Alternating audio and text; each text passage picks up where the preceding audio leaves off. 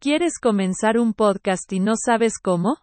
Si tu respuesta es afirmativa, te comento que estás en el canal correcto.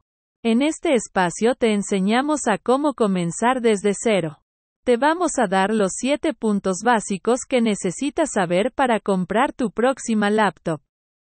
Primero debes saber que las computadoras de uso personal se dividen en PC de escritorio y portátiles. Este segmento lo dividiremos en, tres grupos. Netbooks, notebooks y laptops. Las netbooks son ordenadores pequeños de capacidad limitada. Su uso es ser computadoras de viaje con la capacidad suficiente para cargar contenido multimedia, navegar por la Internet y correr aplicaciones comunes. Las notebooks son ordenadores de nivel medio pensado para tareas asociadas a la escuela y el Desarrollo académico. Tienen un peso y tamaño mayor. No todas son tan cómodas para transportarse. Es posible hacer edición de material multimedia de buena calidad según sus capacidades. Las laptops son ordenadores con mayores capacidades orientadas a cargas de trabajo más pesadas. Estas computadoras pueden tener capacidades superiores en varios campos como en la generación de Gráficos. Esta característica es necesaria tanto para el gaming como para hacer modelos 3D. Aquí te contamos las 7 cosas que necesitas tomar en cuenta para saber qué laptop necesitas. Presupuesto. Es lo principal ya que tu disposición monetaria determinará qué laptop puedes comprar.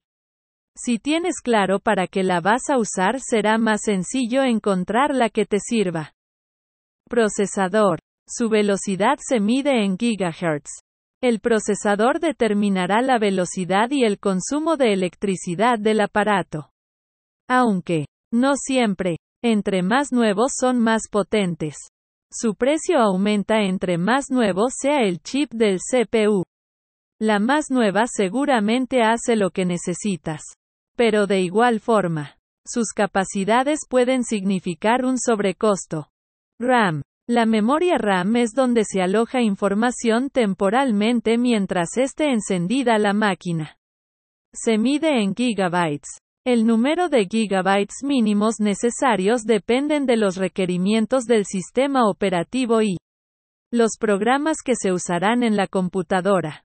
Actualmente el estándar mínimo de memoria son 8 gigabytes. Dependiendo de tus requerimientos puede ser menos.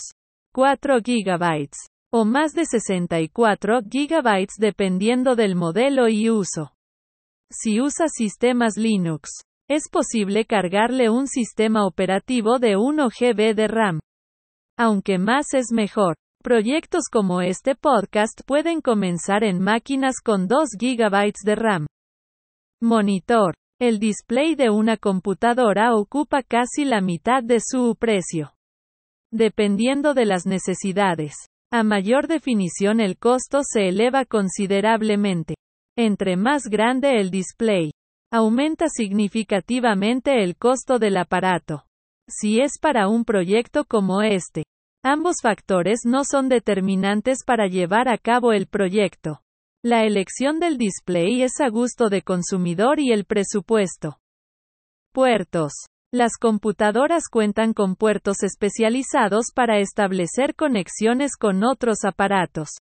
Debido a su variedad, los puertos principales que se deben tomar en cuenta son puertos de video, VGA, HDMI, DisplayPort, etc. Los puertos USB, que van desde la serie 1 al 3 o puede ser de tipo C. Puerto de red y un lector de tarjetas el cual es opcional. Los puertos dependen de las características del hardware del equipo. Para tener claridad en este tema es necesario saber qué dispositivos vamos a usar y qué puertos se requieren para conectarlos a una computadora. Disco duro. Este apartado es importante ya que es el espacio que se destinará para guardar los archivos del proyecto así como alojar el sistema y el software que se va a usar. Se mide en gigabytes principalmente. Un disco duro de alrededor de 80 GB es más que suficiente para este tipo de proyectos. La pila. Es esencial ya que de este punto depende la utilidad de tu computadora cuando no estés conectado a la corriente. El consumo de la batería depende de su uso. Entre más carga de trabajo le demos al ordenador, generará más calor y consumirá mayor cantidad de energía.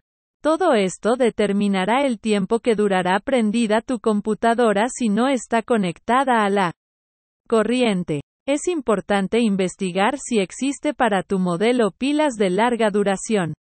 Un parámetro son las celdas. Entre más celdas contenga la pila mayor será su duración. Es necesario revisar la documentación del modelo o entrar a la página oficial del aparato para conocer este dato. En tu próxima compra, nueva o usada. Recuerda estos datos que te serán de utilidad.